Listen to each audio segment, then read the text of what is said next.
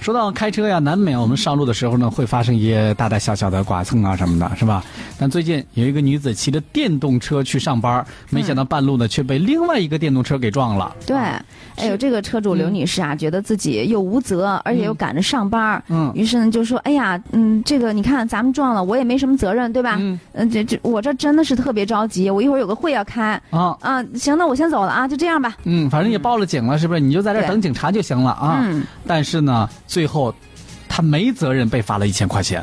这让他觉得很冤得慌。对，啊，这个事呢，在网上引发了广大网友的热议，咱们了解一下啊。这是发生在南京江宁开发区马木桥附近的一起两辆电动车相撞的这个事故。嗯，当地呢，这个开发区的交警中队接到报警之后，赶到现场，发现路边停了一辆电动车，嗯一旁呢，徐女士头上正流着血，然后呢，用手指着旁边路边儿说：“那那个那个肇事的那个女子走了啊，就剩我了。”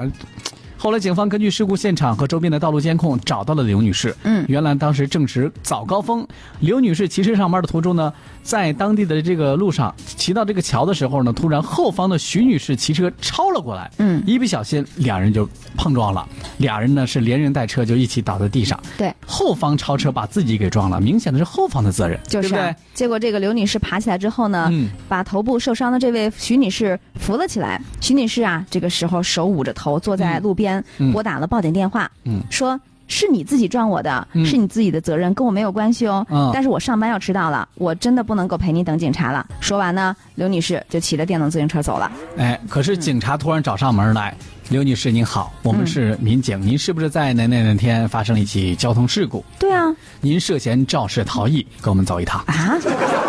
不是警察同志，你听我解释一嗯下，我我没有责任啊，没有责任，他是从后方撞的我，然后他摔了呀。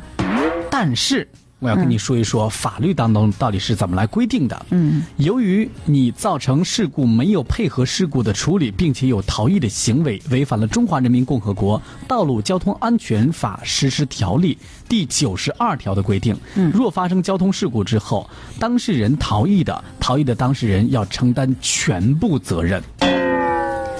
现在最终问题是法律是如何去界定它是否是属于逃逸的，对吧？哎、嗯是？吧？但是刘女士确实因为非机动车造成的交通事故后逃逸啊，嗯然后呢被处以人民币一千元的罚款，负有事故的主要责任。呃，是这样啊，我觉得。很多社会上经常会有一种这样的特别流行的一种做法，就是你弱你有理，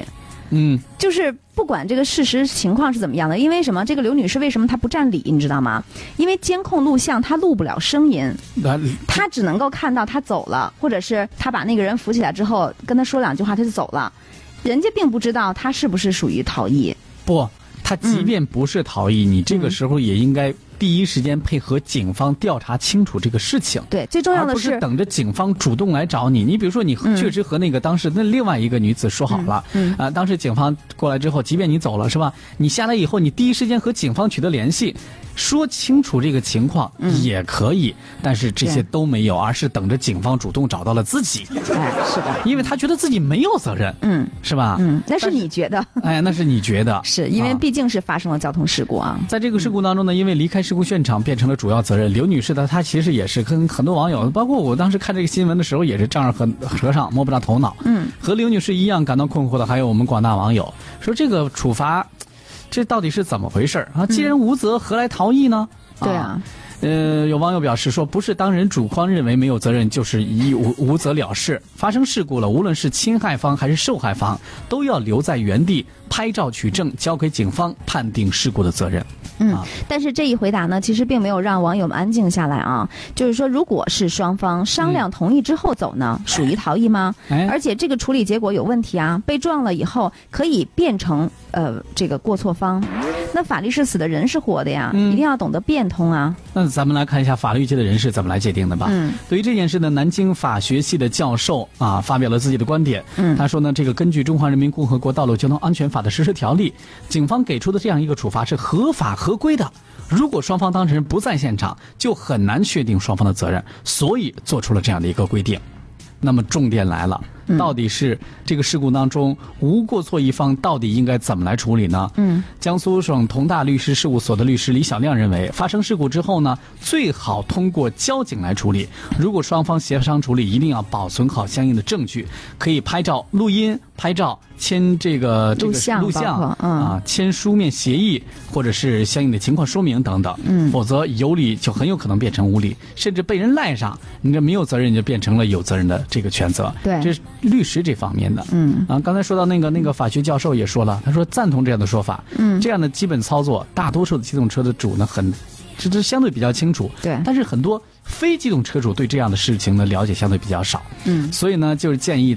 这个我们的非机动车主，呃就是我们普通老百姓，嗯也要加强对于这个交规的学习。对啊、发生了一些这个事故的时候呢，呃，能够知道怎么去正确的处理，来保护我们自己的这个合法权益。其实我觉得最简单的一件事情啊，嗯，就是说，呃，你你留在现场，因为我觉得什么事情都比不过当下的这个事件对，最重要，对吧嗯？双方对峙，当场对峙这个事情，嗯是吧？对你来说一说到底是怎么回事，或者是你当时你那个说我有事儿，那是你撞的我，你把这个过程你真的要拍下来，嗯也可能作为一个证据，然后呢，呃，让警方作为一个参考再去定这个责任。但是现但在是他确实什么都没有，嗯我现在是这么觉得啊，其实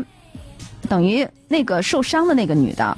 嗯，我认为她其实是有意而为之。如果是这样的话，她就即便是录像的话，也不好处理，因为那个人绝对不会配合你。但是因为在确实路上他你他碰没见有找到警方，你甭管对人家怎么处理的，嗯这个事儿就是这样了。 是的，是吧？这个这网友老张在说，他说现在人生活压力大，呃，不然也不会匆匆去赶着上班去啊。嗯然后呢，有人说重点在于逃逸的字眼上的理解，看怎么算逃逸。逃逸对于谁来说，嗯、也大致都知道这个后果。而且我觉得嗯刚才那个律师说的很、很重要，就是很多的一些非机动车者的车车的车主并不太了解，